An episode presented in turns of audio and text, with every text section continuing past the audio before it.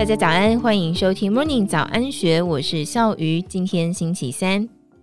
台剧《模仿犯》上架 Netflix 五天就齐升全球排行榜前十，创下台剧空前的纪录。该剧制作人、王牌搭档汤升荣还有曾汉贤，将此番的成绩归功于十年累积。改编自日本作家宫部美幸同名小说的台剧《模仿犯》，讲述检察官郭晓琪在一起连环杀人案当中跟凶手斗智斗勇的故事。在三月三十一号登上国际影音串流平台 Netflix 后，不到三天就攻顶台湾榜首，上下五天齐升全球第十名，同时打进二十个国家还有地区的前十名。从远到中南美洲的巴西、欧洲的希腊、中东的卡达，再到邻近的日本，都名列在册。在香港、泰国还有新加坡，更是高居第一。空前的成功，让该剧制作人曾汉贤还有汤升荣喜出望外。台剧的忠实观众对这两个名字应该不陌生。两个人经营的制作公司汉草文创 GRX，近年来成果斐然，包括《麻醉风暴》。我们与恶的距离，谁是被害者？火神的眼泪、茶金等热门台剧都能见其身影。尽管已经累积了很多的先例，这次模仿犯的成绩对他们而言仍然是全新的体验。汉草董事长、人称“王牌制作人”的汤生荣激动指出：“Netflix 全球超过两亿观众，累积的观看人数能够到前十名，你能想象这有多么可怕？”会如此雀跃，全是因为这番成绩实属得来不易，可以说是汉草从二零零八年成立以来逐步积累的结晶。起初，汉草在二零一五年推出了融合医疗还有悬疑的类型剧《麻醉风暴》时，他就察觉到类型剧剧本相当困难，因为以前台湾大多都是拍偶像剧。但是《麻醉风暴》是一个悬疑职员剧，需要大量的专业知识，还有田野调查。一般编剧不喜欢写，也不知道该怎么下手。这一次的碰壁，触发了汉草打造剧本团队的念头。所以在二零一六年，另外创下英雄旅程公司，进一步让剧本在人才培育、IP 故事开发等环节来制度化，这是第一次的积累。积石在前，第二次的成功自然有迹可循。同年，适逢 Netflix 夹带庞大的资源进场，翻转过去台湾电视台垄断的局面，而汉草也迅速看见其商机，将《英雄旅程》买下的第一个 IP《谁是被害者》制成影集，期间甚至远赴美国福斯的美剧工作坊来学习剧本创作。透过先前类型片实战经验，还有剧本开发能力，汉草在 Netflix 初期投资台湾内容失利之后，仍然取得对方的青睐，以先拍后卖的模式卖出《谁是被害者》独家播映版权。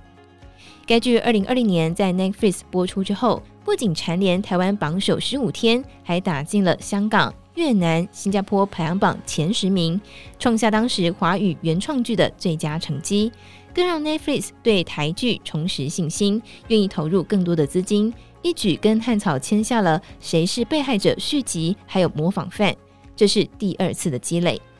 但是作品要符合国际的平台标准，并不简单。一来拍片成本必须拉高到单集五六百万；二来国际平台不可能雨露均沾，片片买，片片播，所以要让台湾的内容被国际买单。就必须创造更加有世界性的内容，而模仿范就是典范。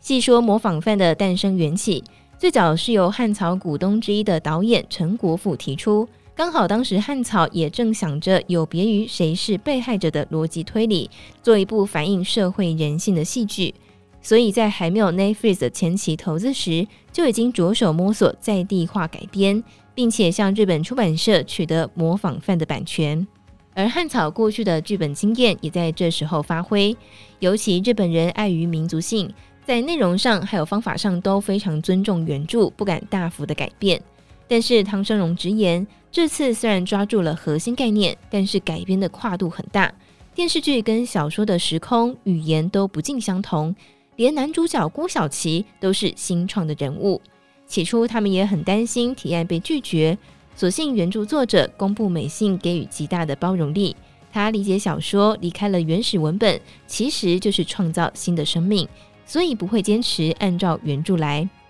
另一方面，汉草也善用了 Netflix 具备的国际人才，在既有的七八人编剧团队之外，也安排了美剧《急诊室的春天》编剧贝尔来担任剧本顾问。期间，贝尔不断提醒团队角色的动机，或者在剧本卡关的时候提出解方，让曾汉贤获益良多。在众人通力合作之下，剧本从买版权到改编完成，历时超过三年，经过十几次的修改，才成为现今众人看到的精彩故事。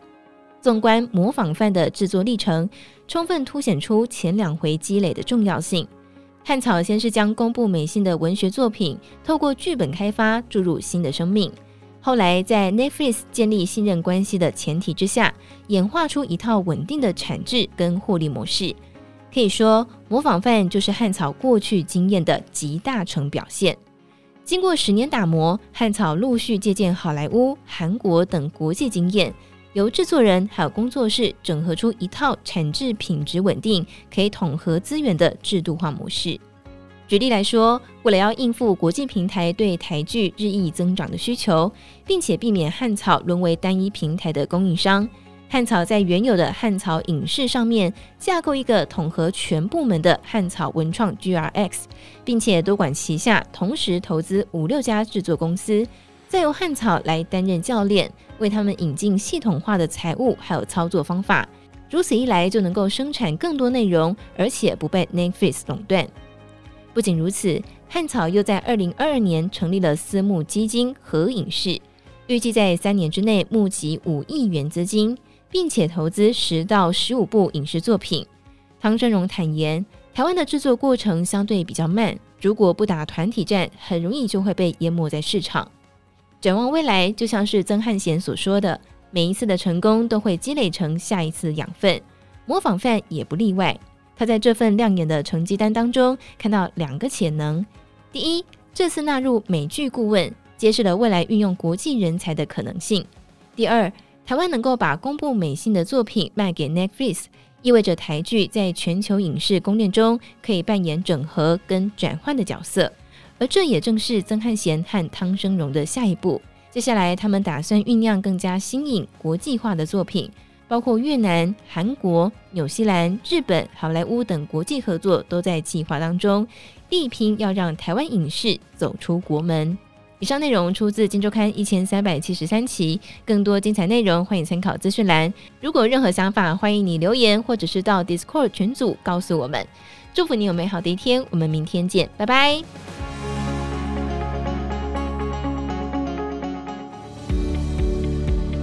听完 Podcast 节目，有好多话想分享，想要提问却无处可去吗？别烦恼了，现在只要点击资讯栏下方的 Discord 社群平台连接，输入昵称就可以立刻问问题，与主持人互动哦。让我们一起在学习的路上不孤单，等你来加入。